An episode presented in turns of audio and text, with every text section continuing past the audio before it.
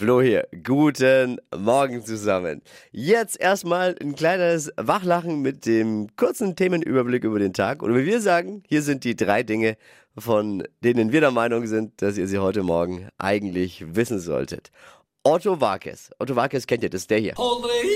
Genau, jetzt sind alle im Thema, oder? Er hat mit 74 Jahren zum ersten Mal die deutschen Singlecharts jetzt gestürmt. Mit einer Rap-Version seines Klassikers Friesenjung. Das Song ist eigentlich im Original aus dem Jahr 93. Gemeinsam mit den Rappern Shi Agu und Jos Klein. Das beste deutsche Rap-Trio seit Tic Tac Toe. Und warum? Hört selbst, so klingt dieser geile Song.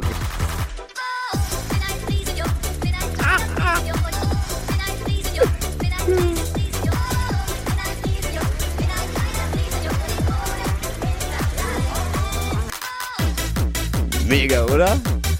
Otto Warkes hat es mit seinen 74 Jahren auch noch drauf. Und Chiago und Jos Klein haben den Song neu aufgemischt, so ein bisschen. Fette Beats drunter und ja, sau witzig. Otto, der cleverste Ostfriese der Welt, wie ich sage. Sensationelle Nummer.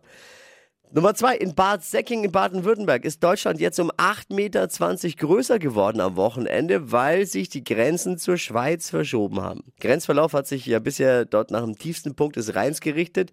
Der verschiebt sich wegen der Strömung ständig. Deswegen ist es jetzt offiziell die Mitte des Rheins. Das ist die neue Grenze. Und deshalb bekommt Deutschland ein Stück von der Schweiz. Völlig friedlich. Für die Schweiz ist es okay. Auf dem Stück steht ja auch keine Bank.